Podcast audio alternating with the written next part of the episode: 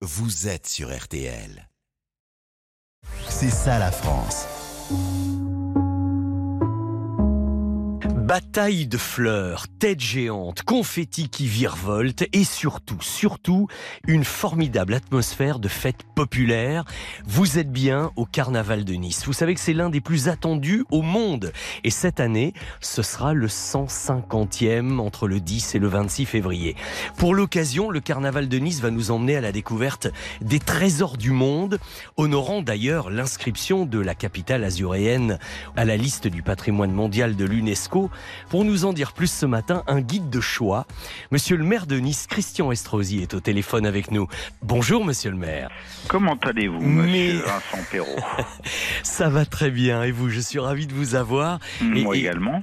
Mais alors, dites-moi, ce carnaval de Nice va être, j'ai l'impression, plus que jamais, un moment privilégié pour les Niçois, mais pas que pour les Niçois d'ailleurs. Naturellement, euh, d'abord c'est une tradition niçoise depuis 1873, même si on trouve des traces bien avant dans nos archives de festivités qui ressemblaient quelques siècles plus tôt.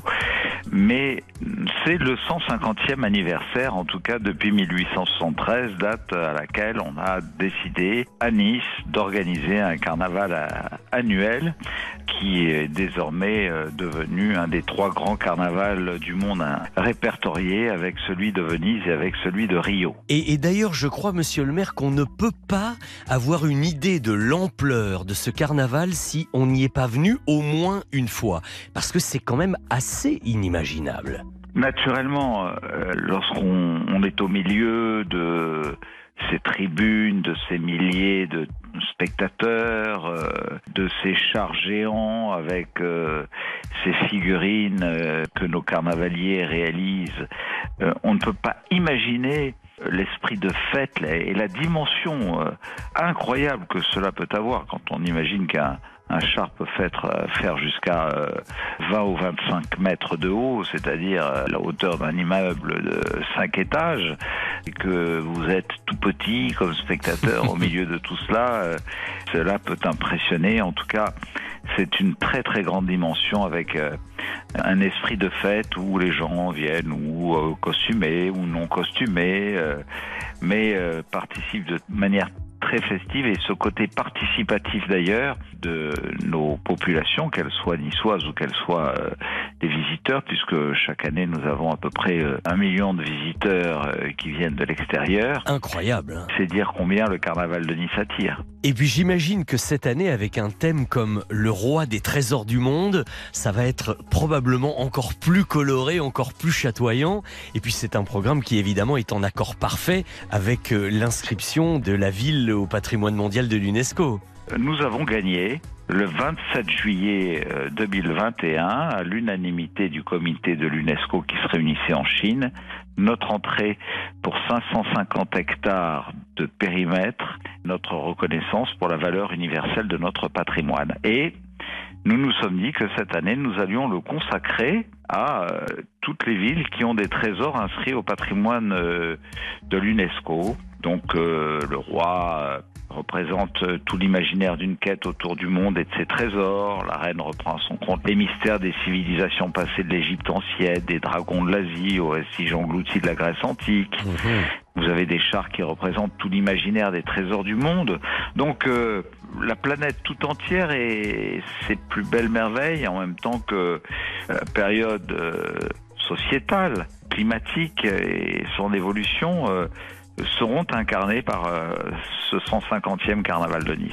Et puis, il y a quand même aussi un événement qui emporte l'enthousiasme et les faveurs des petits comme des grands. C'est cette éternelle bataille de fleurs qui est connue dans le monde entier, même par ceux qui ne l'ont jamais vue. Hein. C'est incroyable. Pourquoi cette tradition?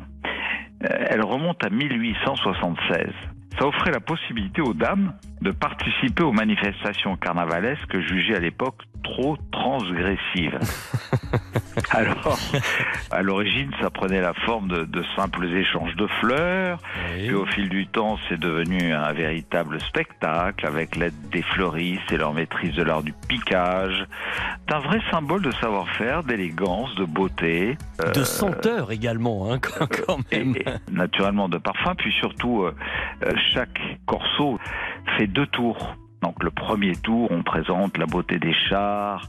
Et puis au deuxième tour, on arrache les fleurs sur les chars et euh, la bataille est déclenchée dans les tribunes où on s'envoie des fleurs à la figure. Ah oui, oui. On dirait que c'est mieux de s'envoyer euh, des fleurs pour batailler que de s'envoyer des obus. Ah, nous sommes bien d'accord. C'est l'esprit du carnaval de Nice. Je vous remercie, monsieur le maire, d'avoir pris quelques minutes pour nous parler avec passion de ce carnaval qui va avoir lieu du 10 au 26 février. Comme on le dit souvent, vous y venez un jour, vous y reviendrez toujours. Ah, Vous êtes formidable. Merci à RTL de, permettre à tout un chacun, chez vos auditeurs, de mieux appréhender euh, cette beauté de notre histoire, de nos traditions et de notre identité au fond. Et je crois que nous avons tous tellement besoin en ce moment de ces grands moments de fête et de partage populaire. Merci beaucoup, monsieur le maire. Merci à vous. À très bientôt. Au À revoir. bientôt. Au revoir.